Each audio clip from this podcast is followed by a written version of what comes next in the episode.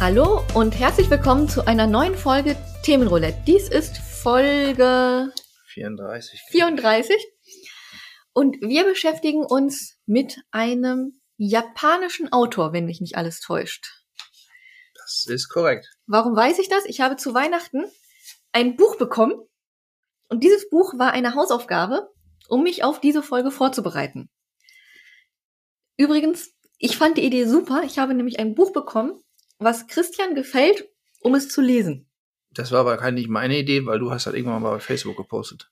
Genau, und deswegen fand ich es auch so gut, dass man einfach mal ein Buch geschenkt kriegt, das demjenigen gefällt, der es schenkt und man sich so einfach mal auch ein bisschen damit auseinandersetzt, was derjenige liest, mit dem man so befreundet ist und den eigenen Horizont erweitert. Ich kannte den Autor überhaupt nicht. Der ist in meiner Welt noch gar nicht aufgetaucht und dementsprechend auch keines seiner Bücher. Du hast mir jetzt eines der kürzeren gegeben. Ja. Hast du extra gesagt, um mich nicht Mhm. irgendwie zu verschrecken, wobei auch 800 Seiten Bücher, die brauchen halt nur länger. Ja, aber ich dachte, als Hausaufgabe sind so ungefähr 200 Seiten machbar. Ja. Die hat man relativ schnell weggezogen. Genau. Ähm, du hast ja noch nicht gesagt, um wen es geht, ne? Nein. Okay. Also, wie die ähm, geneigten Zuhörer und Rinnen wahrscheinlich schon gesehen haben an dem Titel der Folge, worum es heute geht. Und zwar geht es um Haruki Murakami. Ich hoffe, ich habe es richtig ausgesprochen. Wahrscheinlich nicht, aber ist okay. Ja, ähm, auf jeden Fall Haruki Murakami. Ähm, du hast noch nichts von ihm gehört. Ähm, Ich war aber erstaunt, als ich es gepostet habe mit dem Buch, dass ich tatsächlich Leute kenne, die ihn kennen und auch lesen. ja, weil er ist halt auch der populärste oder erfolgreichste japanische Autor derzeit und aller Zeiten, muss man sagen. Außerhalb Japans. Ähm, gute Frage. Ähm, Ich weiß nicht, ob innerhalb oder außerhalb Japans das äh, ging aus meinen Recherchen nicht ganz hervor. Auf jeden Fall hat er eine Menge Bücher verkauft, sagen wir mal so. Ähm, und na klar, ähm, er ist jetzt nicht so bekannt wie, wir hatten ja schon eine Folge über Stephen King. Ähm, ist dann natürlich noch mal eine andere Liga und Hausnummer. Und ähm, im Gegensatz zu King, den ich ja eigentlich auch schon so äh, lese, seit ich zwölf bin, also quasi fast ein ganzes Leben, ja, Leben lang, ähm, habe ich mit Murakami erst so vor sechs Jahren angefangen. Aber dann hat er mich halt doch nachhaltig begeistert, würde ich einfach mal sagen. So, ähm, das Buch, das du gelesen hast als Hausaufgabe, mh, war Sputnik Sweetheart. Ist von, ich glaube, von 99. Das heißt so äh, mittelalt, würde ich jetzt einfach mal sagen. Da können wir nachher nochmal drüber äh, reden. Von 2002, glaube ich. Steht hier drin. Nee, 99 tatsächlich. Ach, guck an. Ich habe doch hier auch eine Liste, wann was rauskam. Sukotoniko no Ko- Koibito ist der Originaltitel. Das habe ich doch gesagt. genau. Ähm, also Haruki Murakami ist japanischer Autor, Romanautor, aber auch von Erzählungen, Sachbücher, ist 49 in Kyoto geboren und ähm, wie gesagt erzählt zu den oder zum ist der bekannteste und populärste japanische Autor, was auch so ein bisschen ähm, der größte Kritikpunkt ist, weil er schreibt angeblich relativ westlich. Also das wird ihm zumindest von Kritikern vorgeworfen oder auch natürlich von, von japanischen Autoren oder anderen Japanern. Ähm, kann ich nicht so viel zu sagen, weil ich tatsächlich keinen anderen japanischen Autor vorher gelesen habe. Außer, glaube ich, na, einmal so ein bisschen so ein Buch, äh, aber ich weiß nicht mehr den Namen, so ein historisches Buch mit Samurai und so. Zählen Mangas nicht zu japanischer Literatur? Ja, aber es, ich glaube, das ist noch was anderes als ein Roman, ne? Ja. Ja, glaube ich. Ähm, auf jeden Fall, äh, ihm wird halt vorgeworfen, dass er relativ viele westliche Einflüsse hat. Was vielleicht auch ähm, seiner Popularität zugutekommt, weil im Westen ist natürlich dann für uns alles ein bisschen ähm, zugänglicher als ähm, normale japanische Literatur, die wohl ein bisschen sperriger sein soll, gerade für uns. Wahrscheinlich, weil sie auch nicht auf viele Dinge anspielt oder voraussetzt, die wir nicht kennen. Ja, oder auch sprachlich. Ich glaube, das sind ein paar Unterschiede. Aber ist, glaube ich, so ähnlich wie bei Filmen. Ähm, asiatische Filme wirken ja auch anders für westliche Zuschauer oder westliche Augen. Und ich denke mal, in der Literatur wird das, wird das wahrscheinlich so ähnlich sein. Ähm, wie gesagt, ich kann da nichts zu sagen. Ich kenne keine anderen japanischen Autoren und ich muss auch sagen, selbst wenn man jetzt sagt, er schreibt relativ westlich, merkt man trotzdem immer noch, dass es ein japanischer Autor ist, weil äh, die Stories handeln alle in Japan, sind japanische Protagonisten und es sind auch manche Sachen drin, die typisch japanisch sind, auch von der Kultur her. Ich weiß nicht genau, wie viel jetzt in Sputnik Sweetheart davon drin steckte, aber ich habe gleich noch mal so ein paar Beispiele. Und von daher ist es zwar zugänglich für uns westliche Leser, ähm, aber man merkt halt trotzdem schon, dass es noch viel japanische DNA drin steckt, meiner Meinung nach zumindestens. Ähm, er schreibt wahrscheinlich deswegen so westlich, weil er auch schon, ich glaube, eine ganze Weile in den USA lebt, hat angefangen mit Übersetzungen ähm, von äh, westlichen Literaten sozusagen ähm, und lässt auch viele popkulturelle Einflüsse in seine Bücher also einfließen. Ähm, Gerade aus Film und Musik, aber auch aus Literatur. Und das sind halt alles westliche Einflüsse. Was hat er übersetzt? Welche Autoren? Weißt du das? Ähm, ja, kann ich mal eben nachgucken. Gar kein Problem. Weil ich würde So, ähm, ja, er hat ähm, so Klassiker sozusagen übersetzt. Ähm, F. Scott Fitzgerald, Raymond Carver, Truman Capote, John Irving und Paul Theroux. Muss ich jetzt sagen, ähm, klar, die Namen kennt man. Ich bin aber nicht näher damit äh, bewandt jetzt. okay, auf jeden Fall. Fitzgerald hätte ich mir jetzt halt auch gedacht. Oder halt wirklich die russischen. Ja, Klassiker. von denen hat er auch, ein, also zumindest hat er viele Einflüsse aus den russischen. Wie Ähm, Anna Karenina. Ja, Capote kennt man auf jeden Fall. Der hat Breakfast at Tiffany's geschrieben, sehe ich gerade. Okay, ähm, Ich glaube, viele wissen nicht mal, dass das ein Buch ist. nö, wusste ich jetzt auch nicht. Siehst du? Ah, Fast alles basiert auf irgendeinem Buch, jeder Film. Ähm, auf jeden Fall, er hat viele westliche Einflüsse, nicht nur literarische, sondern auch viel in der Musik. Ähm, klassische Rock'n'Roll-Musik, ähm, Jazz ganz viel. Ich hätte jetzt auch nämlich mehr Jazz-Klassiker auch. Also Ja, zumindest in Klassik. dem Buch haben die viel mit Klassik. ja, Klassik, klassische Musik kommt immer wieder vor, äh, was lustig ist, weil in seinen Büchern halt fast jeder, fast jeder Charakter kennt sich sehr gut mit Jazz und Klassik aus. Und dann denke ich mir so, okay, wenn irgendwie so ein Lastwagenfahrer merkt, dass, dass äh, die Sonate von dem und dem äh, äh, Quartett super gespielt ist und eine bessere Aufnahme ist als irgendwie die Sonate von einem anderen, denke ich mir, okay, wenn ich jetzt durch die Straßen gehe, so nicht jeder hat so viel Ahnung von Klassik, aber bei ihm ist jeder sehr klassikbewandt.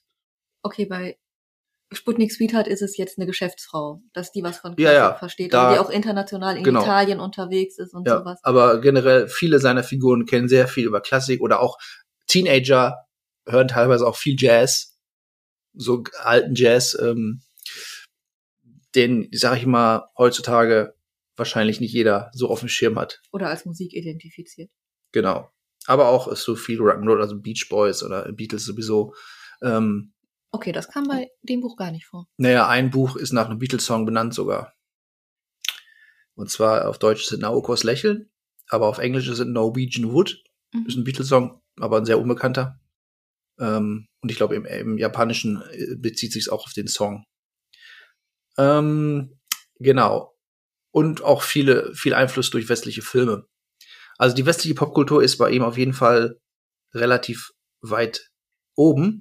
Und ähm, ich glaube aber allerdings, diese westliche Ausrichtung kommt auch viel in der Sprache, weil manche werfen ihm auch vor, er schreibt relativ Fast Food, ähm, äh, Fast Food Romane.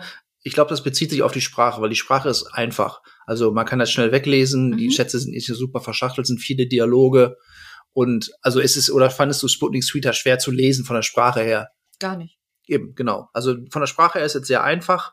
Ähm, vom Inhalt würde ich sagen, ist es überhaupt kein Fast Food, weil Ich glaube, das hängt aber davon ab, wie sehr man sich darauf einlässt. Also man kann das auch einfach lesen Genau. und abhaken. Genau, das ist die Sache, wie sehr man sich auch damit noch danach befasst, nach, im Nachgang. Man kann Murakami-Bücher lesen und dann, wenn man das Buch durch hat, denkt man, okay, ich habe die Hälfte nicht verstanden, aber ist es gut? Oder man denkt sich halt, okay, ich habe einiges verstanden, aber nicht alles und jetzt mache ich mir nochmal meine Gedanken darüber. Weil ähm, so ein typisches Merkmal von seinen Büchern ist halt, dass du halt sehr viele Fragezeichen in deinem Kopf bekommst und viele Sachen fragst du dich, okay, was bedeutet das? Äh, Ich verstehe das nicht. Und am Ende bekommst du auch nur sehr wenig Erklärung oder sehr wenig Antworten auf deine Fragen. Ja. Einige Sachen werden erklärt, die, beziehungsweise die sind sehr, die sind zwar erklärt, aber die sind versteckt im Buch. Das heißt, wenn man es öfters liest oder sich danach noch mal ein bisschen informiert, ähm, ergeben Sachen Sinn. Aber viele Sachen sind auch tatsächlich nicht erklärt und äh, die kann man sich dann selber zusammenreimen. Da muss man sich seine eigenen Interpretationen zu machen. Und das äh, können manche Leute gut finden, manche nicht. Gehe ich auch später nochmal drauf ein, ob man es halt gut finden sollte oder nicht. Also das ist ein Merkmal von seinen Büchern, dass wirklich viele Sachen ungeklärt sind, weil seine Bücher generell sehr surrealistisch sind.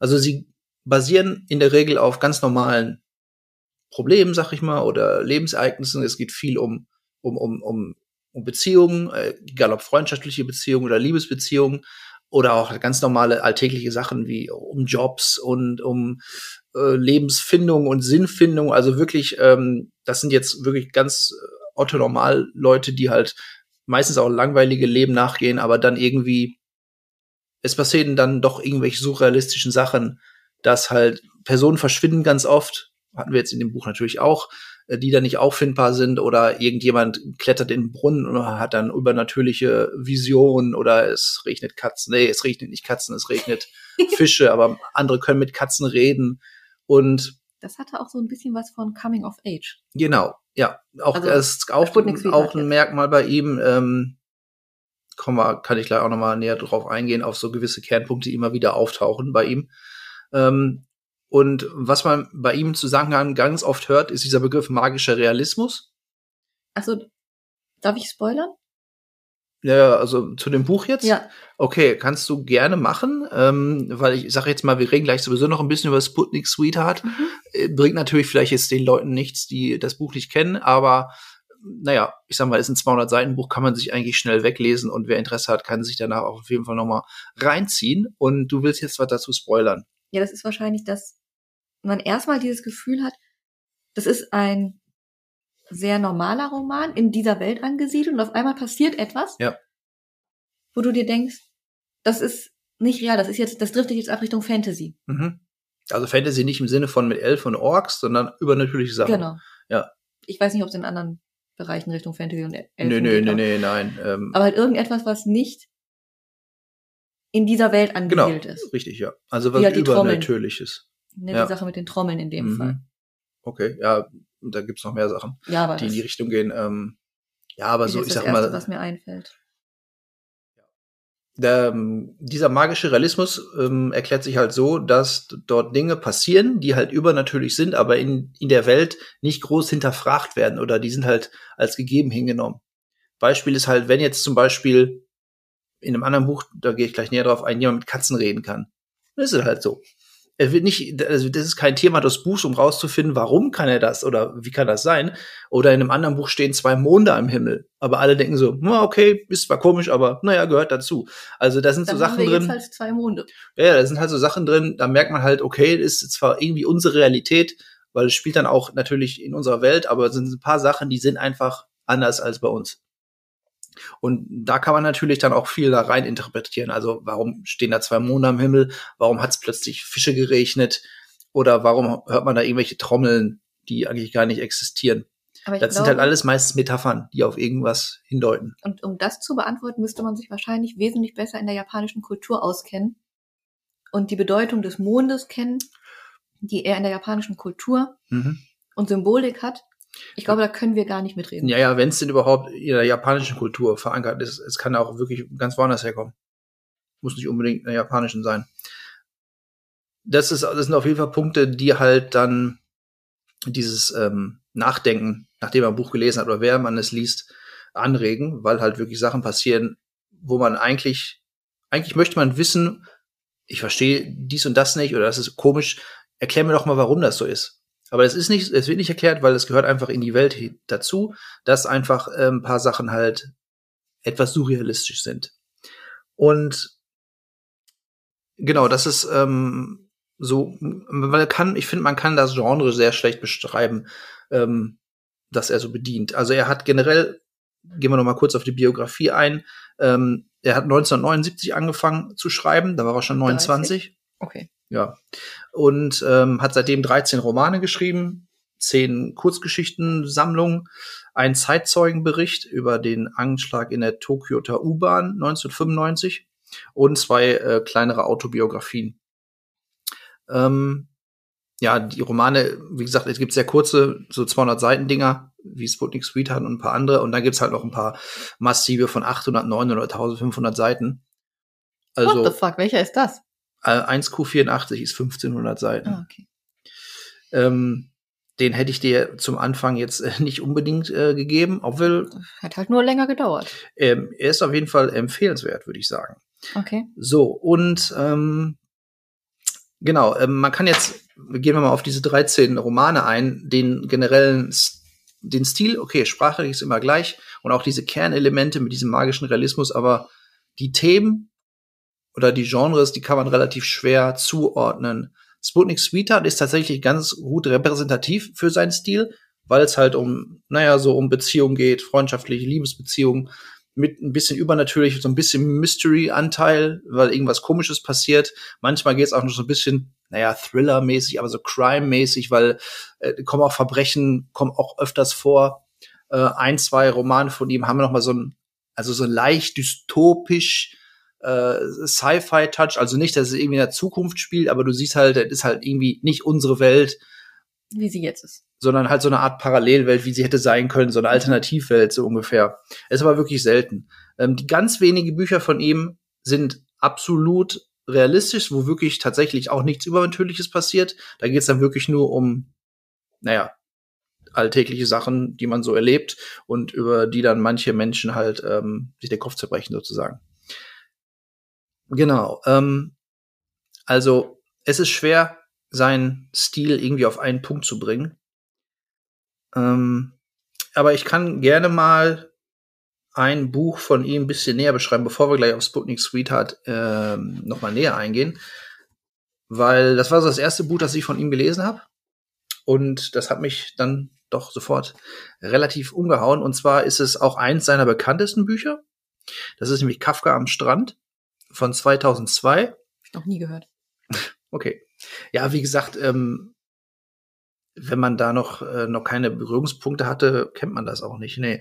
Der Titel ähm, ist mir noch nie untergekommen. Okay. Ich kann, ich weiß auch gar nicht, wie ich auf Murakami gekommen bin. Das war mehr so ein Zufall tatsächlich. Soweit ich mich daran erinnern kann. Auf jeden Fall Kafka am Strand ist auch eins seiner bekanntesten Bücher. Oder seine bekanntesten Bücher generell sind Kafka am Strand, dann noch Naokos Lächeln ähm, was, er in, was von 1987 ist.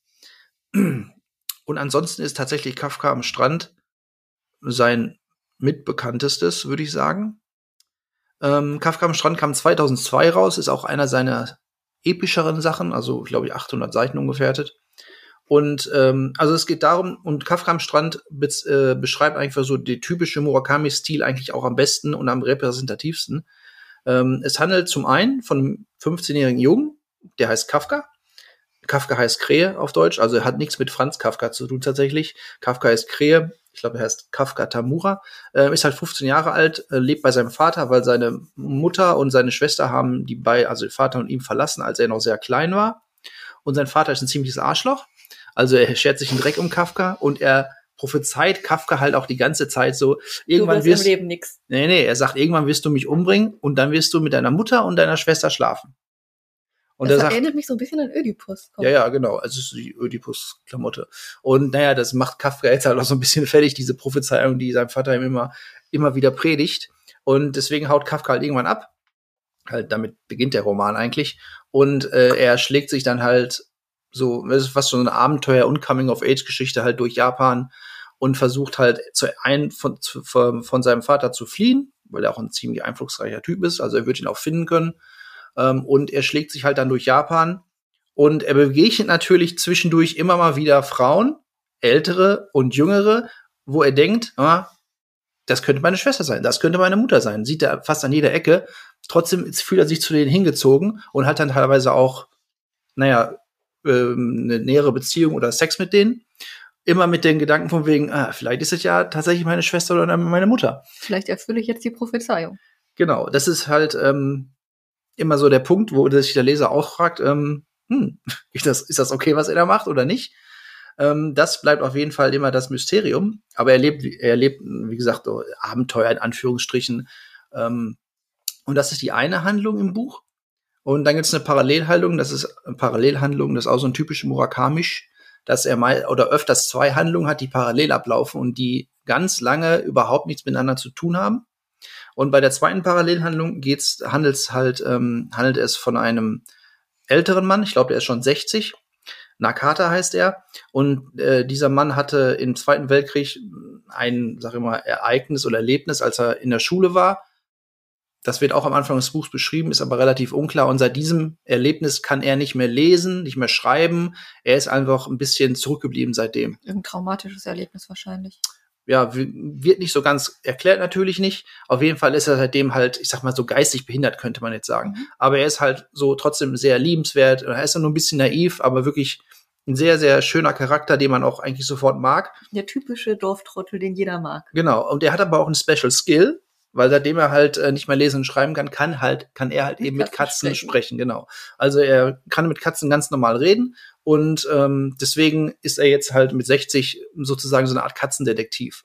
Also wenn Katzen weggelaufen sind, äh, spricht er mit den Herrchen und Frauchen und dann versucht er halt die Katzen zu finden und äh, fragt dann die anderen Katzen, äh, hast du den und den gesehen? Und äh, meinen die Katzen dann, ja, der wohnt hier um die Ecke und so.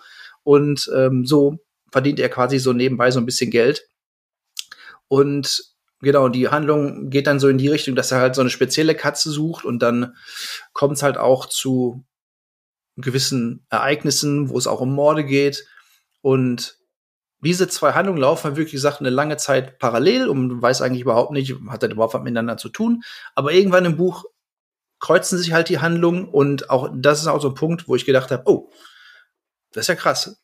Das, also das sieht man nicht kommen, wo die sich halt kreuzen. Und mehr will ich jetzt auch nicht spoilern, was daraus wird. Auf jeden Fall ist das Buch sehr schön, weil zum einen mag man die Charaktere, Nakata finde ich, dieser Katzendetektiv ist halt wirklich liebenswert. Kafka ist halt ein 15-jähriger Junge, der ähm, sehr oft beschreibt, wie er, wie er masturbiert und wie sein, wie sein Geschlechtsteil sich pellt und so. Ähm, aber du hast halt diese Coming-of-Age-Geschichte. Und das ist einfach auch schon, irgendwie ist es ähm, ganz amüsant. Und da kommen noch so ein paar andere Charaktere hinzu, ähm, die ganz toll geschrieben sind. Da ist auch, wie gesagt, dieser Lastwagenfahrer, der dann irgendwie merkt, oh, wie toll Klassik ist und so. Und dann kommen auch noch so ein paar Charaktere hinzu wie Johnny Walker oder Colonel Sanders von KFC. Okay. genau. Und als wirkliche Figuren. Mm, ja, genau. Okay. Und ähm, der heißt Sanders? Colonel Sanders, ja. Das ist der Typ, der, auf, der mit dem Bart, der auf dem Bild auch immer ist. Ähm. Genau, die kommen dann vor und naja, die, die ganze Handlung kriegt dann noch auch so eine Art Crime-Faktor, weil es passieren halt Morde, es passieren ein paar unschöne Dinge, sag ich mal so, weil es auch so ein Murakami-Ding, wenn mal wirklich es zu Gewalt kommt, zu einer Gewaltspitze, dann ist es wirklich dann unangenehm. Richtig. Genau, dann ist es wirklich richtig. Also in dem Buch äh, geht's leider Katzen manchmal ziemlich an, an die, wie sagt man? Ans Fell? Ans Fell, ja, auf jeden Fall. Ähm, also ein sehr, das ist, ich mag das, das ist nicht. sehr schwer zu lesen, muss ich sagen, teilweise. Ich mag das Buch. Das, kennst du Don't Fuck with Cats? Habe ich schon mal irgendwie was von gehört, ja. Was ist das nochmal? Das ist ein, ich glaube, Netflix-Film. Ah, nee, ja, das ist aber über so einen Katzen, äh, so ein, so ein Serienmörder, ne, der angefangen hat, Katzen zu quälen und dann auch Menschen mhm. umgebracht hat. Nee, nee, das gucke ich mir nicht an. nee, das ist uncool. Und vor allem ist das um eine Community, die den halt sucht. Ah ja, okay. Aber vor allem, die sucht den halt wegen der Katzenvideos, wo der die Katzen quält. Mhm, Deswegen ja. haben die angefangen, den zu suchen und die finden ja, ja. den. Okay. Muss dir echt angucken, das ist. Nee. Doch. Nein. Will ich nicht. Habe ich schon von gehört auf der Arbeit. Habe ich keinen Bock drauf gehabt. nee, äh, nee, will ich nicht. Also wie gesagt, in dem Buch reichte mir auch dazu lesen. Und ich habe es jetzt auch schon dreimal gelesen. Ähm, das ist halt so ein Murakami-Ding. Wenn es mal zu Gewalt kommt, dann zieht das auch wirklich komplett durch. In einem anderen Buch ähm, geht es auch um so Kriegsverbrechen, wo Menschen gehäutet werden und so. Also dann, ähm, da zieht das wirklich durch. Aber das war hier gar nicht, ne? Also auch die Sache mit dem Riesenrad, das war jetzt. Nee, nee, das war nicht. Also, ähm, also das hätte ich so extrem jetzt nicht empfunden. Nee, oder nee, bei Sputnik Sweetheart war nichts. Oder bin ich da einfach. nee, nee, kein, nee, da war, also das war harmlos, sag ich mal. Okay. Ja, aber es sind da wirklich nur so, und auch so, so beiläufig. Also es ist nicht so, dass da groß ein Fass aufmacht. Das sind einfach noch mal ein paar Seiten, die auf einmal überraschend hart sind, wo man sich dann wundert, so, oh, da habe ich jetzt nicht kommen sehen. Und ähm, ja, dieser Faktor äh, kommt halt bei Kafka auch vor. Deswegen, äh, des Weiteren hat das Buch halt so die typischen Murakami-Merkmale. Wie gesagt, ähm, Jazz und Klassik, es wird viel über Jazz und Klassik erzählt, ähm, dass man sich danach tatsächlich auch ein paar Sachen anhören will, weil man eigentlich wissen will, ah, was ist jetzt, worum geht's da eigentlich? Ähm, also wenn man jetzt, also Jazz zum Beispiel, der, also fast alle zehn Seiten kommt irgendwie Duke Ellington vor. Und Klassik, naja, alles mögliche an Klassik. Gibt's bei Spotify keine, keine Murakami-Playlist? Hm, weiß ich nicht, aber könnte man ja fast noch mal gucken, ja. Ähm, und was in dem Buch auch vorkommt, und ich glaube bei Sputnik Sweden auch, ist dieser, das wird Murakami auch oft vorgeworfen, dass er Sex tatsächlich etwas seltsam immer darstellt oder beschreibt. Also zumindest nicht auf die klassische Art und Weise. Ja, es ist irgendwie so, hm, ja, wie soll man sagen, mechanisch. Ähm, also er deutet es nicht nur an, er sagt schon, was abgeht, aber es ist irgendwie, es wirkt halt immer so ein bisschen komisch, unbeholfen vielleicht. Objektiv betrachtet. Ja. Aber im Grunde haben immer viele Leute Sex bei ihm. Also, ne? Ähm, oder, oder nicht, oder, aber wollen und stellen sich das vor. Genau. Zumindest K. Ja. Äh, was, glaube ich, das ist vielleicht auch so ein bisschen so ein japanisches Ding, weil die, glaube ich, da ähm, so eine seltsame äh, Beziehung haben zu der ganzen Sache man, das merkt man auch manchmal bei ihnen in den Büchern, da frage ich mich immer, ist das mehr so seine Einstellung oder ist das so ein generell japanisches Ding? Weil er schreibt ganz oft, ähm, wenn jemand verheiratet ist, dann schreibt er ganz oft, ja, ich bin verheiratet seit so und so vielen Jahren, aber ich hatte in der Zeit gar keine Geliebten oder gar keine Affären, so. Also wenn das irgendwie total ungewöhnlich wäre, dass man keine hat, und dann hingegen kommen mal wieder so Leute, wo sagen, ja, ich bin verheiratet, ich habe noch nebenbei die und die und die Affäre und ja, also da, ich habe das Gefühl, dass das vielleicht da kulturell ganz normal ist, dass man noch verheiratet ist, aber so Mätressen nebenbei, also egal ob männlich oder weiblich, so einfach ganz normal sind. Das gehört einfach dazu. Ich Weil möchte mal kurz dazwischen grätschen. Ja. Murakami Playlists bei Spotify. Gibt's einige? Haruki Murakami Playlist. Murakami Classical Music. Ja. Reading Murakami. Mhm. Norwegian Wood, ist das ein Buch von ihm? Ja, das ist das der Beatles-Song, das Buch, mhm. äh, Naokos Lächeln auf Deutsch. Kafka on the Shore. Mhm. Norwegian Wood. Nochmal. Ja. Haruki Murakamis Vinyl Collection. Mhm. Haruki Murakamis Personal Jazz Playlist. Dann alle Hörbücher. Okay. Ähm, 1Q84. Mhm. This is Murakami. After Dark. Kafka on the Shore Playlist. Haruki Murakami A Reading Playlist. Also es gibt ausreichend Playlists von Haruki Murakami. Genau, weil äh, Musik kommt halt sehr oft vor. Ich glaube, er hat auch sogar mal, hat er ein Buch geschrieben? Nee, hat er nicht, aber so, wo er halt, zumindest hat er Artikel geschrieben, wo er über Musik rezensiert oder einfach so sagt, welche Musik er mag und welche ihm wichtig ist. Ähm, seine zwei Autobiografien handeln tatsächlich einmal nur übers Schreiben und einmal übers Marathonlaufen. Hier läuft auch noch Marathon? Also das, das Buch ist richtig gut. Und zwar, äh, wovon ich rede, wenn ich vom Laufen rede, weil er ja hobbymäßig halt immer läuft. Und er schreibt dann wirklich in der Autobiografie wirklich, warum er läuft und er erzählt dann von seinen Erfahrungen. Er macht halt auch Triathlon und diesen Ultramarathon, wo er 100 Kilometer läuft. Ganz ehrlich, auf keinen Fall. Ja, aber es ist wirklich, das ist echt interessant zu lesen. Und man hat danach auch so ein bisschen Bock zu laufen. Aber es schreckt natürlich auch ab, weil er sagt halt, ja, komm, Triathlon, easy going, 100, äh, 100 Kilometer Marathon, ne? War zwar anstrengend, aber kann man mal machen. Sonst, ich meine, ist anstrengend, ist zeitaufwendig und man braucht ja nicht nur die Zeit zum Laufen, sondern ungefähr 300 mal die Zeit, die man läuft, zum Üben, bis genau, man so lange laufen ja. kann. Ja. Ich habe noch ein Leben. Genau, und man sagt halt auch, ne, ja, ähm, wenn man äh, regelmäßig joggt, lebt man ja länger, aber dieses die Jahr Zeit verbringt man, man auch mit Joggen. Joggen so, ähm, genau. Also habe ich so ein bisschen Kafka am Strand jetzt erklärt. Wie gesagt, ich finde, es ist sein bestes Buch. Aber danach muss ich sagen, ich mag halt Sputnik Speed halt auch gerne, weil es wirklich sehr kompakt ist. Und auch alles drin, reden wir gleich noch ein bisschen näher drüber. Ähm, ansonsten Hardboiled Wonderland und das Ende der Welt kann man auch eigentlich nur sehr empfehlen. Ist ein früheres Werk von ihm, das so ein bisschen bisschen Sci-Fi dystopischer ist mit so einer Art Parallelwelt, die irgendwann, also gefühlt in der Zukunft spielt, wo auch irgendwie so eine komische Rasse unter der Erde lebt in Tokio, die, ich weiß nicht, ob so eine Art Zombie-Gule sind oder so. Also er geht halt nie näher drauf ein und äh, in der Oberwelt bekämpfen sich halt so zwei zwei äh, Parteien. Es geht da viel um Datendiebstahl und solche Sachen. Ähm, ist sehr ein bisschen wirklich surre noch surrealer als für gewöhnlich. Und dann kommen auch noch Einhörner vor. Echsenmenschen und Einhörner. Naja, du hast halt da auch diese zwei Handlungen. Einmal Hardboiled Wonderland, das ist quasi in einem normalen Tokio mit diesen verschiedenen Parteien, die sich irgendwie versuchen zu bekämpfen. Und dann hast du Wonderland, äh, das Ende der Welt, wo halt da, das ist weird, wo halt dann diese Einhörner sind und so. Mhm. Ähm, ist aber auf jeden Fall interessant. Ähm, 1Q84 ist halt auch ähm, ein sehr gutes Buch, wenn halt auch mit 1500 Seiten, weil es so drei Teile sind, also gibt drei Bücher davon, äh, ein echter Brecher. Ähm, die normalen Murakami-Bücher sind stilistisch auch so aufgebaut, dass es einen Ich-Erzähler gibt. Also ist meistens auch der ersten Person geschrieben. Aber das sind nicht die Hauptfigur. Hm, doch, meistens schon. Also da jetzt nicht. Bei Sputnik Sweetheart tatsächlich nicht unbedingt.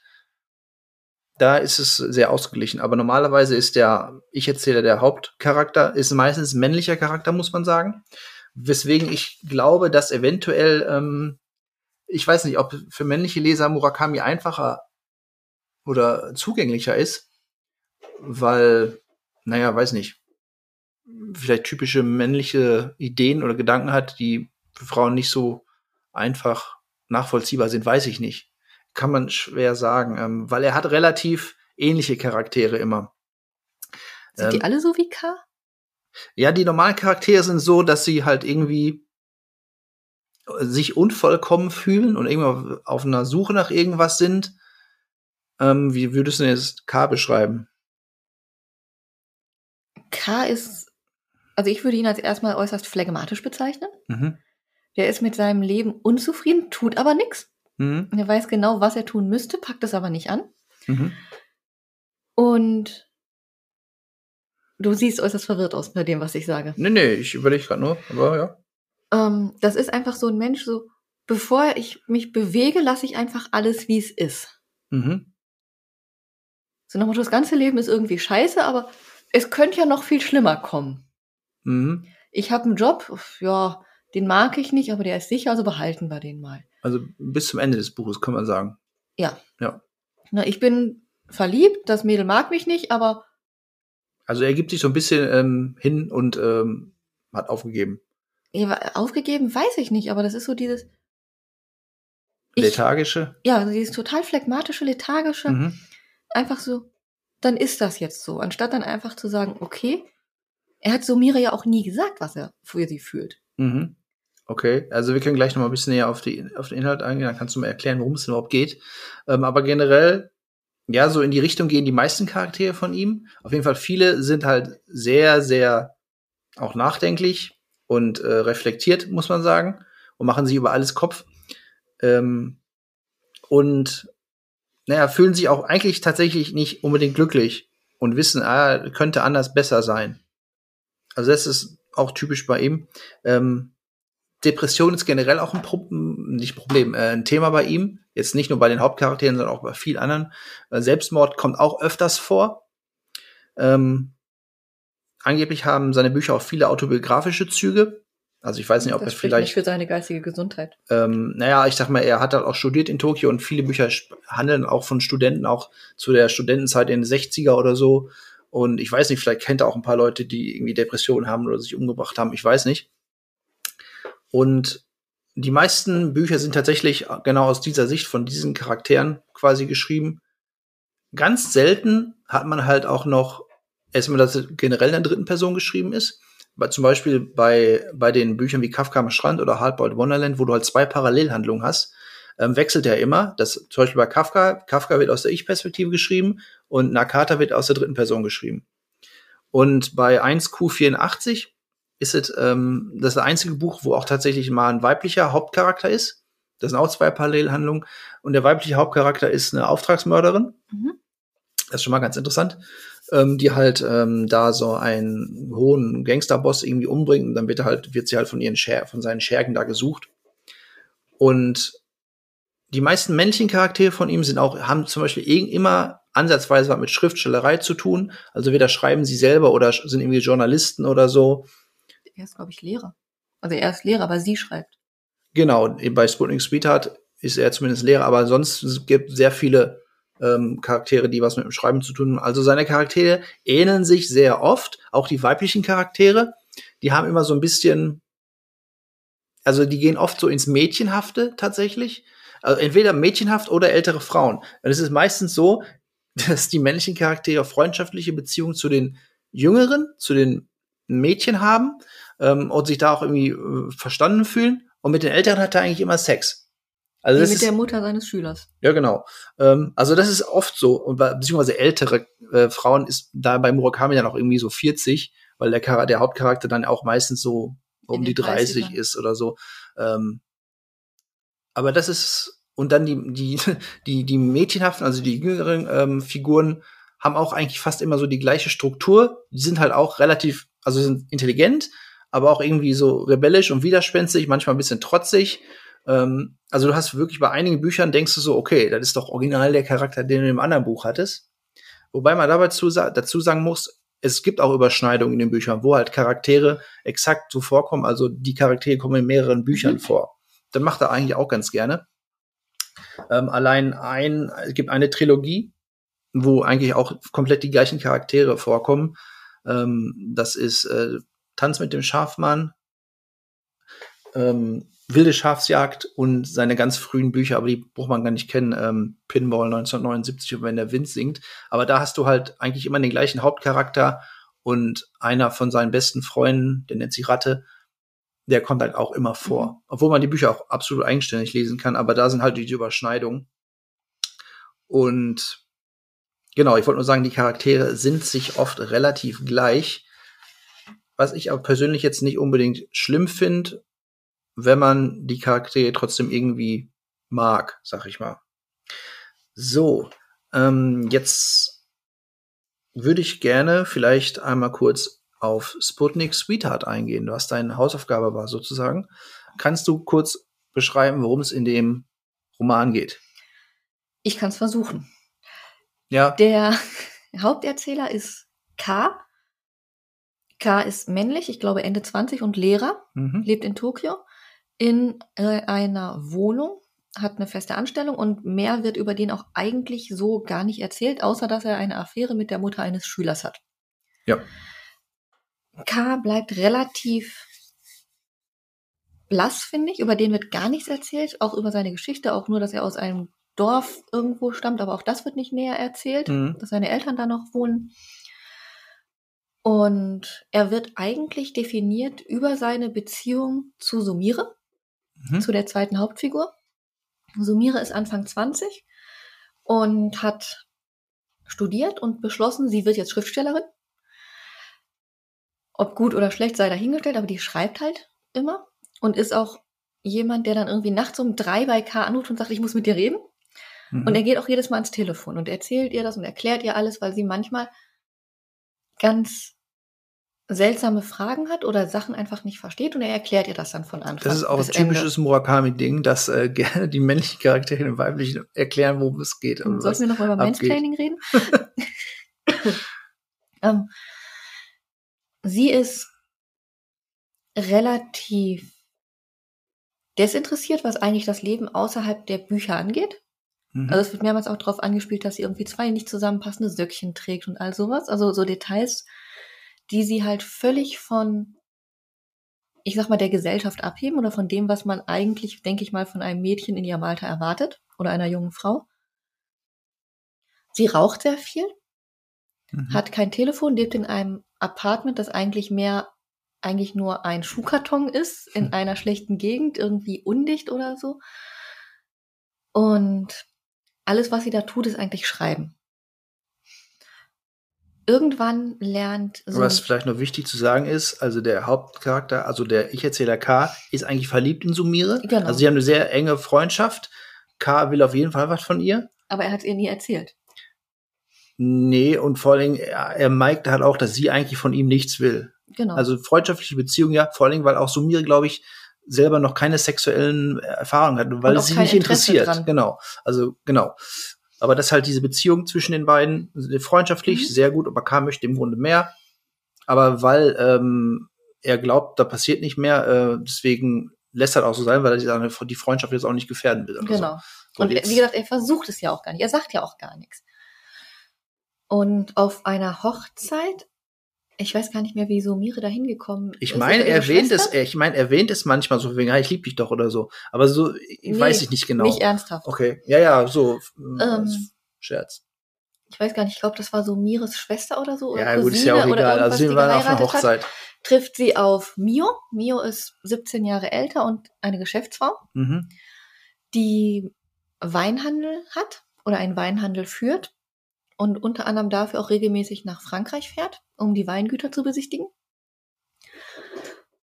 Eigentlich, also die sitzen nebeneinander während der Hochzeit und eigentlich wollte sie halt gar nicht mit der reden, ist dann aber mit ihr ins Gespräch gekommen. Und da kommt auch der Titel mit dem Buch her, weil die sich über ein Buch unterhalten. Und da kam das irgendwie her. Ich weiß nicht mehr, wie genau Ja, das ja, war. ich glaube, einer von den beiden sagt, du bist ja voll der Sputnik. Und dann meint die andere, nee, du meinst doch Beatnik. Ja, genau so war Genau, da haben sie, ja. Und aber die verstehen sich halt total gut und Sumire verliebt sich Hals über Kopf in Mio Mhm. und wirft dafür auch ihr ganzes Leben um. Ja. Mio, Mio engagiert sich quasi als ihre nee, Assistentin. ja, ich, nee, da bin ich noch gar nicht. Okay. Fühlt mehr oder weniger das Gleiche, aber auf eine andere Art. Mio ist auch verheiratet übrigens. Genau, aber Mio hat keinerlei Sex mit ihrem Ehemann. Da, da kommen wir doch überall noch zu. Ja, okay, ich soll die Story erzählen. Okay, dann los. ähm, fühlt sich halt auch zu Sumire hingezogen und sagt auch, okay, ich möchte Zeit mit dir verbringen. Die treffen sich in einem Restaurant und sie möchte Sumire halt anstellen, aber Sumire sagt halt, sie ist zum Arbeiten gar nicht geschaffen. Sie kann nicht pünktlich aufstehen. Sie kann Ja, sie hat auch keine Fähigkeiten, Sie kann sie. Ja. Also nicht so Maschine als schreiben. Sie kann gar so, nichts. Außer schreiben. Ja. Genau. Und Aber sie hat, glaube ich, irgendwelche Sprachkenntnisse. ja, die hat, kann Italienisch. Ja, ja, genau. Und Mio stellt sie aber trotzdem an und stattet sie auch mit Klamotten aus erstmal. Mhm. damit sie überhaupt was Vernünftiges auch anzuziehen hat und sagt ihr, okay, du musst dreimal die Woche kommen und eigentlich nur quasi ans Telefon gehen, Kaffee machen und ähm, du sollst Spanisch lernen. Oder sie kann Spanisch und soll Italienisch lernen. Eins ja, von beiden. Genau, mhm. damit sie in Europa halt Genau. fit ist. Sollte sie auf jeden Fall noch eine zweite Sprache lernen. Und viel mehr hat sie eigentlich gar nicht von ihr verlangt.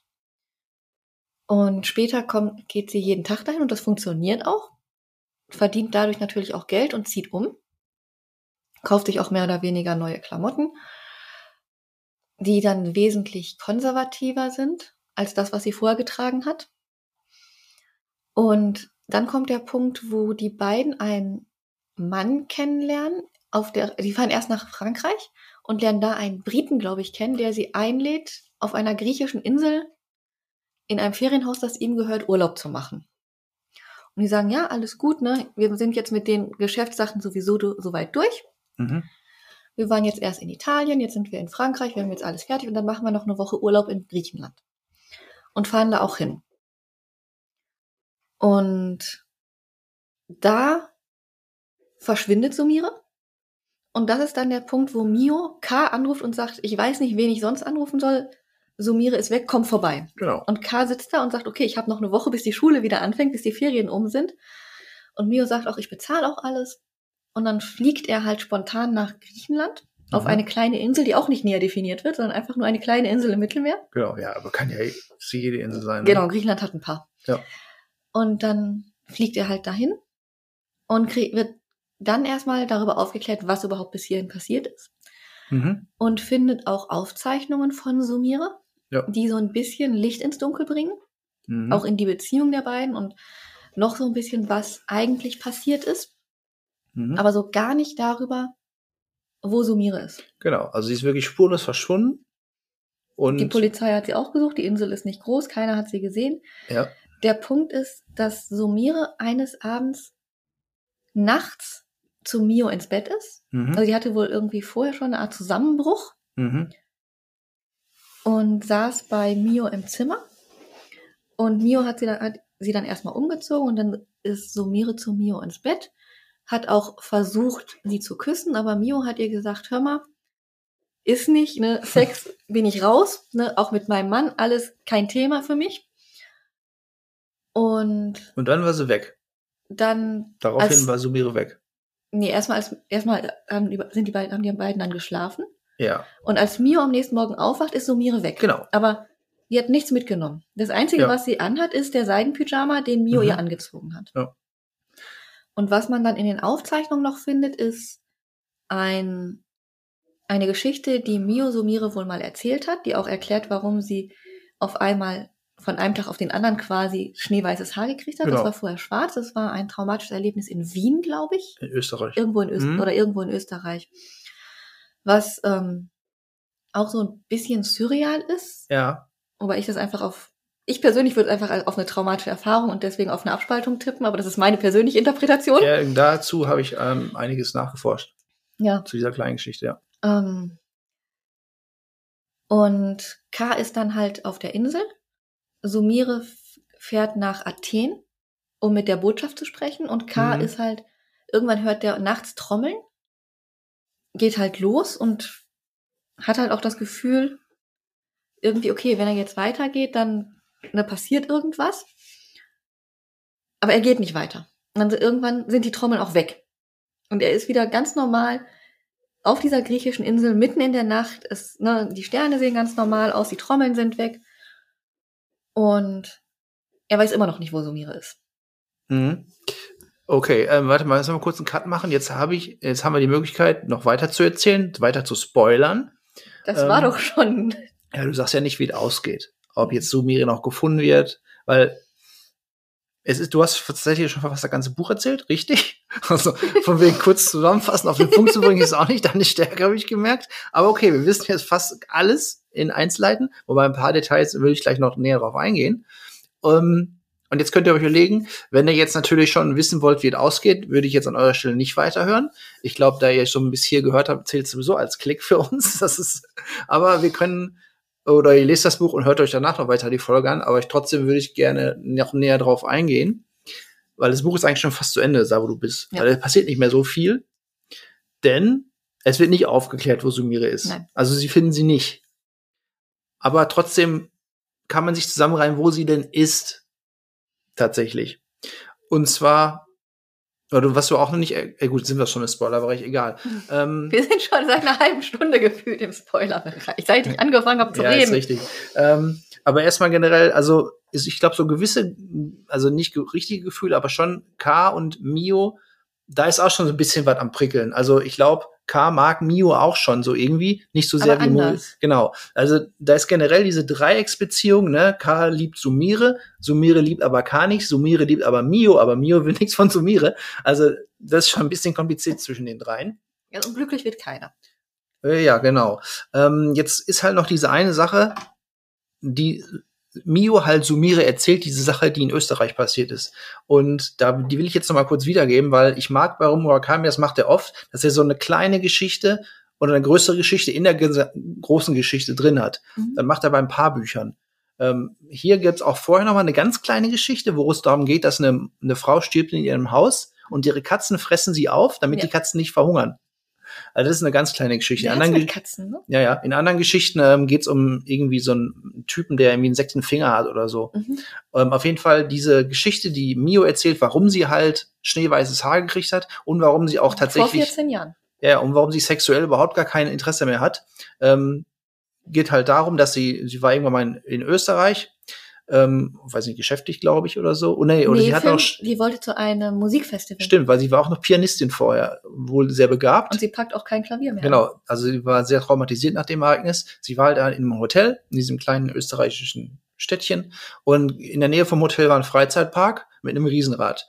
Und eines Abends ist sie halt zum Freizeitpark gegangen und noch ins Riesenrad rein. Ja, ich erzähle gleich den, den Typen, soll ich noch erwähnen. Ja, kommt gleich. Also sie geht auf das Riesenrad, ist schon relativ spät am Abend, fährt eine Runde und was passiert natürlich? Der Park macht zu und sie wird vergessen im Riesenrad, genau wenn das Riesenrad oben steht, ja. Und dann muss sie im Grunde die Nacht auf dem Riesenrad verbringen. Und naja, jetzt kommt halt der kleine Twist, die kann von da aus ihr Hotelzimmer sehen.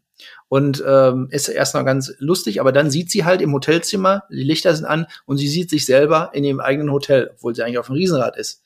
Und dann sieht sie auch noch, wie sie im Hotel mit einem Mann ist, zusammen ist, den sie vorher so, so ein bisschen kannte. Sie hat sie in meinem Café getroffen, so ein italienischer Macho. Gigolo. Genau. Der, den hat sie einmal getroffen, gesagt, er hat kein Interesse und der ist dann aber immer wieder aufgetaucht. Ja, also so ein bisschen Stalker-mäßig. Und sie sieht halt sich vom Riesenrad aus, wie in ihrer Wohnung die beiden zusammen sind und halt dann auch Sex haben. Wobei, auf, auf Arten, die sie nie genau, also es, würde. es geht schon so richtig in Vergewaltigung, sagen wir mal so. Wird zwar nicht ganz klar gesagt, Entweder das oder SM oder irgendetwas. Also es wird nicht ganz klar gesagt, aber wenn man es später überlegt, kann es eigentlich nur eine Vergewaltigung gewesen sein. Weil, ähm, gut, sie sieht sich dann halt und denkt so, what the fuck, wieso sehe ich mich, ne? Komisch. Aber dann am nächsten Tag wird sie ja von einem Riesenrad gerettet, kommt dann erstmal ins Krankenhaus, wegen aber Unterkühlung oder so. Und wie gesagt, seit dem Tag Und sie hat wurde auch mul- multiple Verletzungen. ja, genau. Also seit, seitdem war ihr Haar halt weiß, sie hat keine sexuellen Bedürfnisse mehr, will nicht mehr Klavier spielen. Und jetzt ist halt die Interpretation so, dass entweder, ähm, also die hat wahrscheinlich die ganzen Riesenrad-Geschichte so gemacht, um diese Sache zu verarbeiten, die im Hotelzimmer passiert ist. Also ich glaube, dieser Sex mit dem Mann war real und auch das tatsächlich, dass sie vergewaltigt wurde. Und da sprechen ja auch die Verletzungen für. Die haben die ja wirklich Genau, im sie war auch danach ja auch, genau, sie war danach auch im Krankenhaus. Und jetzt ist die Frage, war sie überhaupt im Riesenrad oder hat sich das nur ausgedacht? Oder sie war im Riesenrad und hat dann quasi sich nochmal selber gesehen. Ähm, und, aber ich glaube, diese Vergewaltigung, die war real. Die, also soweit ich das ge- mitgekriegt habe, die war im Riesenrad, aber die hatte kein Ticket gelöst. Keiner konnte sich daran erinnern, dass sie dieses Ticket gelöst Okay, hat. kann auch sein. Hm. Genau, ähm, aber eh- allein schon dieser kleinen Geschichte, finde ich, kannst du so viel reininterpretieren und auch äh, dir Theorien zu machen, das finde ich immer ganz schön. Ähm, und was auch wichtig ist für die weitere Geschichte bei Sputnik Sweetheart, sie sagt halt selber, dass die, dass sie von da aus quasi auf eine andere Seite gewechselt ist. Mhm. Oder sie hatte vorher auch, war, hatte, naja, war leidenschaftlich, hatte auch eine Libido, aber die ist jetzt weg gewesen. Also die, eine Hälfte von ihr ist quasi gewechselt auf eine andere Seite. Die ist Woanders verschwunden. hin. Genau. Und da kommen wir jetzt auf den Punkt, dass Sumira auch weg ist. Dass sie halt quasi, nachdem sie abgelehnt wurde von Mio, jetzt ist die Frage, wo ist sie hin? Das wird nämlich nicht klar gesagt. Ja, und die Vermutung ist halt, dass sie sagt, okay, es gibt eine andere Seite und da muss ja noch ein Teil von Mio leben. Und da will sie hin. Genau. Genau, das ist die Interpretation, weil ganz am Ende des Buches ähm, sind wir halt nochmal bei K, dem Erzähler, der einen Anruf kriegt von Sumira. So. Ist, glaube ich, Monate später. Also er kriegt einen Anruf nachts wieder. Ja, aber drei, vier, fünf Monate, also ist eine ganze Ecke später. Genau. Und er kriegt halt nachts einen Anruf von Sumire und sie sagt ihm halt, ah, alles klar, ich bin wieder da. Willst du nicht irgendwie zu mir kommen oder so?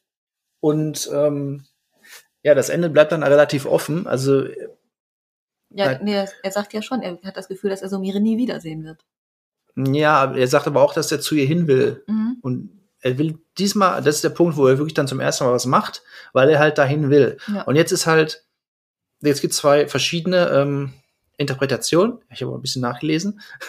ähm, und zwar einmal hast du quasi die Happy End Interpretation und einmal die nicht so Happy End mäßige. Bei der Happy End Theorie geht es halt darum, dass Sumire einfach nach dieser Nacht, wo Mio sie abgewiesen hat, einfach die Insel verlassen hat, einfach aber keinen Bock kann, gehabt kann hat. sich daran erinnern, dass überhaupt eine Asiatin die Insel verlassen hat. Ja, also deswegen, ich glaube das Happy End auch nicht, weil vor allem nur mit ihrem Pyjama einfach von der Insel runter und das fällt dann. nicht auf. Kann Ja. sich keiner dran erinnern am nächsten Tag. Wo Auf so einer hin, ne? kleinen Insel, wo nur Und eine das- Fähre fährt. Ja, und dann meldet sie sich halt irgendwie Monate später wieder bei K, äh, bei ihm halt, weil sie ist halt, er ist halt ihr engster Vertrauter und sie meldet, also für sie, für Mio bleibt sie halt tot, weil sie von ihr nichts mehr wissen will. Und im Grunde lebt Sumire noch und K kann sie dann wiedersehen, das ist ein Happy End. Ja, aber das spricht eigentlich auch gegen Sumires Charakter. Ja, warum?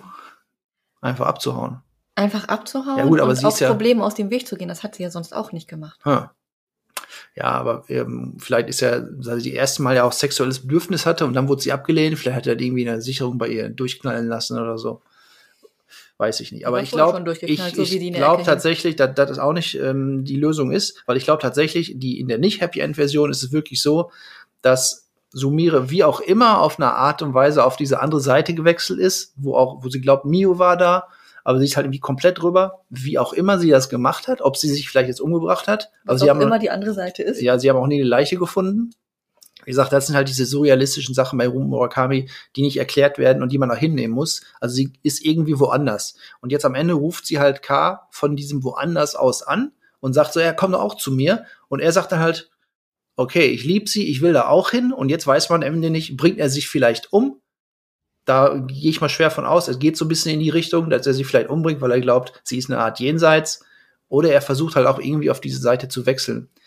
Ähm, kurz vor Ende des Buches, wo, wenn K wieder zurück ist in Tokio, weil er Sumire nicht gefunden hat, gibt's noch mal so eine kleine Geschichte, ähm, wo wo es um den Schüler geht, mit dessen Mutter er schläft, weil der Schüler klaut in einem Laden und er hat dann irgendwie ein langes Gespräch mit dem Schüler und Kümmert sich dann um den Genau. Schüler. Ich weiß auch noch nicht genau, was das bedeuten soll. Ähm, warum plötzlich da noch diese kleine Geschichte drin ist, fragt man sich. Aber ich glaube, ähm, zum einen macht er dann Schluss mit der Mutter vom Schüler. Er sagt, okay, wir können keinen Sex mehr haben, geht nicht. Und dann hat er, glaube ich, seine letzte Verbindung zur Realität quasi gekappt. Er sagt, ich habe jetzt hier gar nichts mehr. Das war das Einzige, was mir noch wichtig war im Leben, also diese Beziehung zu dieser, zu dieser Mutter. Und jetzt ist mir egal, jetzt kann ich zu Sumire ins Jenseits gehen oder so. Deswegen glaube ich, dass er sich am Ende quasi umbringt. Ja, aber auf der anderen Seite ist das auch das erste Mal, wo er selber, ich sag mal, die Initiative übernimmt und mehr tut, als er müsste. Und das erst nachdem Sumire weg ist. Ach so, ja. das ist etwas, auch was sein, vorher ja. nie rauskam. ja, ob er jetzt vorher wie ein schlechter Lehrer war, weiß nicht man ja schlecht, nicht. aber ein Durchschnitt. Ja, Weil er hat sich ja so viel Mühe mit diesem Schüler gegeben, was vorher nie Thema war, dass er irgendwie mal mehr gemacht hat oder so. mhm. Und ich sag mal, wenn das so normal für ihn gewesen wäre, wäre es jetzt ne, entweder vorher schon erwähnt geworden Mhm. oder jetzt nicht so um, umfangreich. Das heißt, der Verlust von Sumire hat ja auch was Positives für diesen Jungen bewirkt. Okay, ja, könnte man so sagen, ja, stimmt. Mhm. Jetzt habe ich dich auf einen neuen Pfad gebracht.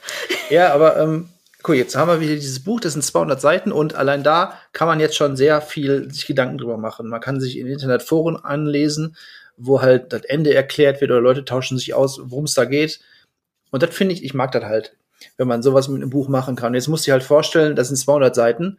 So ein Kafka hat 800 Seiten, ist ungefähr der gleiche Prinzip her. Fragen, Fragen, Fragen. Eine Frage wird beantwortet, die restlichen, pff, ey, mach dir deine eigenen Gedanken. 1Q84, 1500 Seiten, ne? Also da muss ich sagen, da warten, Fragen. wir, da warten wir auch zu viel. Da sind wirklich viele coole Sachen und ich mag auch die Geschichte, die ist echt toll. Ähm, aber da nach 1500 Seiten ähm, ist es schwer, das alles nochmal aufzuarbeiten und dann nochmal noch mal zu lesen oder so. Das ist schon ein Brocken. Vor allem, da wird auch wirklich am, auf den letzten 50 Seiten fängt eine komplett neue Handlung an, wo du denkst so, äh, Ich was hab keinen passiert Platz denn mehr. jetzt? Ich hab keinen genau. Platz mehr. Und da, was, das sind drei Bänder gewesen. Du denkst so, da muss doch noch ein viertes kommen. Nee, ist aber nicht. Mhm. Das ist schon wie 10, 15 Jahre alter Buch. Da wird kein vierter Band mehr kommen. Ähm, Das ist so das Gegenteil von Hellbound, okay. die Serie. Ja, aber die geht ja wahrscheinlich noch mal weiter. Ja, das weiß ich nicht, aber da- das Ding hat sechs Folgen und nach Ja. drei Folgen haben die komplett die Storyline gekappt und eine neue Storyline angesetzt. Okay. Und ich dachte mir, Ja, aber hätten sie das in der letzten halben Stunde gemacht, dann wäre das so der Murakami-Stil von 1,84. Ähm, auf jeden Fall, wie gesagt, man kann natürlich jetzt, äh, man kann da gut finden, wenn man ein Buch liest, versteht alles und okay, hat mich unterhalten. Aber ist ja genauso wie bei Filmen. Manche Filme, da muss auch 20 Mal drüber nachdenken. Ich finde, Murakami, wenn du mit einem Regisseur vergleichst, geht so ein bisschen David Lynch-Richtung. Das kommt wieder die klassische Frage, hast du einen David Lynch-Film gesehen? wirklich? ähm, Lost Highway oder Mulholland Drive? Wow, Nein. Hast wieder Lücken, ey. ähm, aber Twin Peaks kennst du. Ja, Okay, wobei ich bin nicht so der Twin Peaks-Fan, aber ist von David Lynch. Auf Okay. jeden Fall, ne? Von wegen, man versteht eigentlich gar nichts, man muss sich überlegen, was für Metaphern sind es und am Ende macht man sich sein eigenes Zimmer Bild. Ja, und da finde ich, ist äh, Murakami so ein bisschen David Lynch-mäßig. Also so rein so von, von der Inhalt und von der Interpretation her. Und naja, wie soll man sagen, wenn man es gut findet, ist man da mit Murakami richtig dran. Und wenn man aber doof findet, dass man sich am Ende noch damit befassen muss und vielleicht gar nichts verstanden hat, was man da gelesen hat, dann ist es vielleicht nicht so ganz etwas für einen. Deswegen habe ich dir ein kurzes Buch gegeben, gegeben, weil ich, wie gesagt, ich mag auch Kafka, aber wenn man sich durch 800 Seiten, ich sag mal, kämpft und am Ende ist man unbefriedigt, ist es, ist es bei so einem 200 Seiten Buch nicht so schlimm. Ich habe jetzt schon Mitleid mit den Katzen bei Kafka. Ja, aber vielleicht kriegt, kriegt, kriegt ja der, der Übeltäter auch seine gerechte Strafe. Und ähm, aber ich finde bei Sputnik Sweetheart ähm, mag ich auch noch so, er hat so, er hat ein Gefühl von Urlaubslektüre.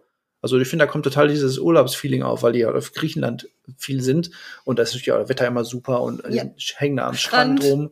Ähm, also das ist so eine typische Urlaubslektüre, weil sonst handelt es halt auch meistens in Tokio oder in Japan, wobei er da auch gerne rumreist durch die ganzen Gegenden.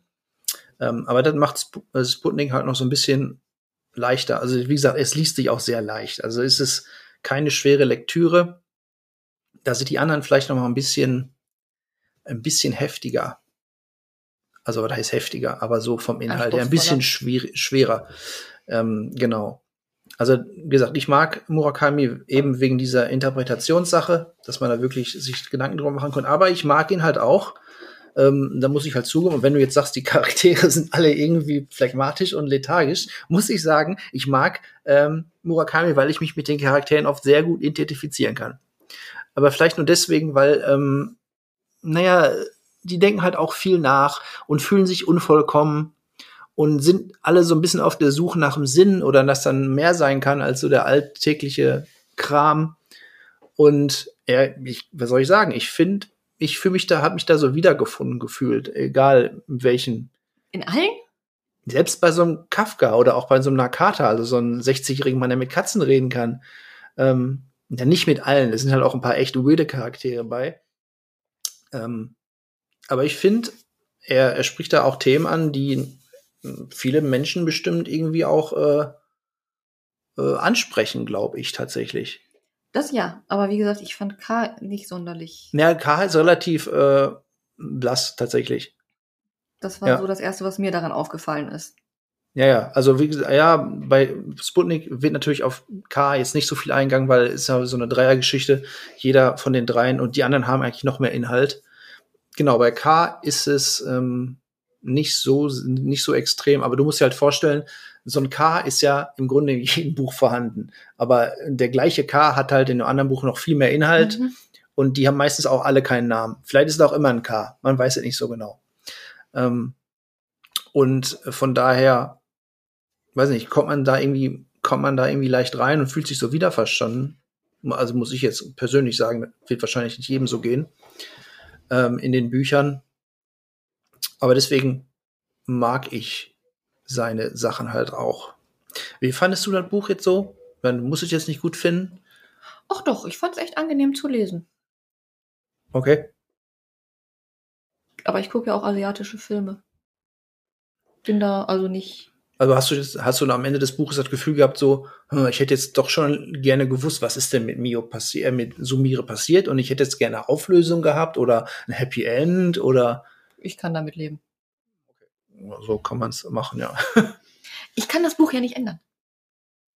Ja, aber du kannst ja sagen, so, ah nee, ich find's doof, mir wurde ja nichts erklärt, was ein Scheiß. Hat der Autor keinen Bock gehabt, weil, so wie bei Lost zum Beispiel, hat, wurde Ende auch nichts erklärt und deswegen war Lost scheiße. Keine Ahnung. Bei Lost hat auch keiner gesagt, oh ja, alles war offen und äh, jetzt bin ich zufrieden damit. Nein, aber ist ja egal, anderes Thema. ich will jetzt nicht über Lost, über das Finale von Lost äh, abhetzen. Nee, aber das finde ich nicht, weil ich sag mal, es ist nicht klar, was passiert ist, aber du hast halt verschiedene Möglichkeiten und kannst dir quasi eine ja. davon aussuchen. Genau. Es ist ja nicht so, dass du überhaupt keinen Plan hast. Die Wahrscheinlichkeit, dass sie von nee, Alien nee. entführt wurde, ist unwahrscheinlich. Es ist unwahrscheinlich, ja. Aber wie gesagt, ich glaube, wenn man das Buch, man kann es echt noch öfters lesen und sich diverse Sachen überlegen, interpretieren. Und ich weiß nicht, ich weiß auch nicht, wenn Murakami so ein Buch schreibt, ob er wirklich genau weiß, äh, dass er die Antworten hat, oder ob er einfach nur schreibt und dann sich so, hm, soll sich hier seine eigenen Gedanken machen. Ja, ja, ich weiß nicht, ob er, vielleicht wird er irgendwann mal, ich meine, er ist jetzt irgendwie 75 oder so, 73, vielleicht wird er irgendwann mal auf seinem Sterbebett sagen, hey, ich erkläre euch jetzt alle meine Bücher. Das glaube ich eher nicht. nicht. Glaube ich nicht. Ähm, ja, kurz, ähm, nochmal ganz kurz zur Verfilmung von ihm. Es gibt kaum Verfilmung bis jetzt. Kein Wunder. Ja, was heißt kein Wunder? Also ich würde echt gern, ich hätte. Ich, ich glaube nicht, dass es sich verkauft. Ja, äh, warte, jetzt kommt, jetzt kommt mein Ding. Also äh, Naokos Lächeln wurde mal verfilmt, weil das ein berühmtester Roman ist, also Norwegian Wood. Den ich übrigens nicht so mag, weil der hat ja eigentlich gar nichts Surrealistisches drin. Mhm. Der ist wirklich nur, geht um Studenten in den 60er. Deswegen ist typische er Dreiecks, worden und typische, so erfolgreich. Genau. Nein, er war nicht so erfolgreich. Also ich glaube, du kriegst ihn auch hierzulande gar nicht. Mhm. Also er ist total untergegangen. Ähm, kennt kein Schwein. Ähm, Nein, das Buch. Das Buch. Achso, ja. Ich weiß nicht, warum es so erfolgreich ist. Keine Ahnung. Ähm, ich fand's, ich ist nicht mein, mein Favorite. Ich finde es ein bisschen langweilig. Mhm. Ähm, ja, auf jeden Fall, ist verfilmt worden, aber dann wurde vor zwei oder drei Jahren eine von seinen Kurzgeschichten verfilmt, und zwar ähm, Burning, oder ich glaube, die Geschichte heißt Barn Burning also Scheunen abbrennen. Und das ziemlich äh, durch die Decke gegangen, also hat viele wie diese goldene Palme gewonnen und hier ist in Cannes, glaube ich, ne, die goldene mhm. Palme. Also hat viele Filmpreise gewonnen, glaube ich, auch für einen Oscar nominiert. Also ist, ist eine koreanische Verfilmung von seinem Buch. Ähm, die ist auf jeden Fall sehr gut angekommen und war auch beliebt. Ich habe den Film, natürlich. Ähm, man muss allerdings sagen, es ist ein extrem ruhiger Film. Also es ist ein richtiger Slowburner. Man muss man sich drauf einlassen. Äh, und deswegen, aber ist ein typischer Murakami. Tatsächlich ist eigentlich sehr gut verfilmt worden. Und jetzt, aktuell gibt's auch, ich glaube, der Film ist jetzt tatsächlich bei uns vor kurzem im Kino gekommen oder kommt noch, beziehungsweise wird sowieso keiner reingehen. Ähm, und zwar ist eine andere Kurzgeschichte von ihm, äh, das Drive My Car. Finde ich ganz interessant, weil der Film geht drei Stunden. Was ich eine Herausforderung finde. Für eine Kurzgeschichte? Ja, vor allem in der Geschichte geht's, geht's auch, da passiert nicht so viel. Das ist halt so ein Typ, der fährt Nee, ich glaube, eine Frau fährt für einen Typen als Chauffeur, aber ich glaube, in dem Film hat die umgedreht. Mhm. Auf jeden Fall, Drive My Car ist auch sehr durch die Decke gegangen, hat auch nur super Kritiken gekriegt, Preise abgeräumt und glaube ich auch für einen Oscar nominiert. Aber ich glaube, momentan nach Parasite ist generell asiatisches Kino ziemlich hoch angesehen oder Squid Game sowieso. Ich wollte gerade sagen, Parasite, Squid Game. Ja. Ähm, hier, was, was, hatte ich jetzt gerade nochmal gesagt? Hellbound. Hellbound. Und jetzt läuft ja wieder so eine Zombie-Serie. All of Us Are Dead. Genau. Ähm, also Korean äh, asiatisches Kino ist ja groß im Kommen. Wobei ich sagen muss, hier die Murakami-Werke sind jetzt nicht, die kannst du jetzt nicht mit Script Game vergleichen oder mit anderen. Äh, das ist halt schon anspruchsvoll. Aber den äh, Drive Mark würde ich auch gern sehen. Ähm, weil ähm, können ruhig noch mehr Sachen von ihm verfilmen. Ich hätte Hardboiled Wonderland und das Ende der Welt echt gern als Serie. Das wäre echt super. So eine schöne dystopische Serie wird gut ankommen. Naja, mal gucken. Vielleicht kommen da noch ein paar mehr Filme von ihm und dann wird es auch noch einem breiteren Publikum zugänglich, weil die meisten Leute gucken doch lieber Netflix als zu lesen. Naja. Egal. Ähm, ja, ich glaube, ich habe alles soweit untergebracht. Wie gesagt, ähm, natürlich jetzt für Leute, die die Bücher nicht kennen, Versucht's mal. War vielleicht jetzt nicht so viel äh, spannende Informationen heute. Ja, oder gerade für die. Genau. Versucht's also, einfach mal mit Lesen. Genau. Fangt einfach. Naja, Sputnik haben wir jetzt schon erklärt. Kafka am Strand ist als Einstieg auch immer gut. Sonst fangt an mit ähm, südlich der Sonne und westlich der Grenze. Nee, west, südlich der Grenze und westlich der Sonne. Der, der, das Buch hatte auch so einen kleinen Skandal. Es gab ja mal dieses literarische Quartett in Deutschland mit Reich Ranitzky. Ja, und Marcel Reich Ranitzky. Genau, und danach hat er, glaube ich, das Quartett verlassen, weil irgendjemand hat sie sich aufgeregt, ähm, weil die Übersetzung, die ursprüngliche deutsche Übersetzung, die war wohl ziemlich platt, weil es da auch viel um Sex geht und die Darstellung war wohl richtig schlecht. Und da hat irgendeiner gesagt, ja, Murakami schreibt irgendwie so Art Porno für Arme. Und da, ich glaube, Ranitzky hat darauf die Sendung verlassen, weil der hat sie aufgeregt, wie kann man so eine Scheiße erzählen? Das ist hohe Literatur und dann ist wohl irgendwie, gab zum Skandal. Das ging halt um dieses Buch äh, westlich, westlich der Sonne, südlich der Grenze. Oder umgekehrt. Total, ja. Äh, hieß ursprünglich mal gefährliche Geliebte. Mhm. Das, das kann man sich wenigstens merken. Ja, aber äh, das ist ein total anderer Titel als ursprünglich, ne? Und es ist Welches auch keine. Ist jetzt der Originaltitel? Ja, der Originaltitel ist äh, Südlich der Sonne, westlich der Grenze. Das ist der japanische Originaltitel. Ja. Und äh, die erste Übersetzung in Deutsch war Gefährliche Geliebte. Okay. Und dann haben sie es wieder umgetauft. In den richtigen, ja, ja. Weil die gefährliche Geliebte ist auch totaler Quatsch. Da wird ganz, äh, entschlägt ganz andere Assoziationen entstehen, als das Buch ist. Es ist keine gefährliche Geliebte. Definitiv nicht. So, okay. Dann sind wir für heute durch. Okay, und wir freuen uns schon beim nächsten Mal, wenn Sandra wieder ein Buch zusammenfasst. Diesmal nicht mal, nächstes Mal wissen wir den dunklen Turm zusammenfassen, und zwar alle sieben Bänder. Ich habe doch jetzt schon wieder fast alles vergessen, was darin vorkam an Details. Ja, da hast ja noch was zu tun bis dahin. Na? Okay. Bis dann. Bis dann. Einen schönen guten Tag noch.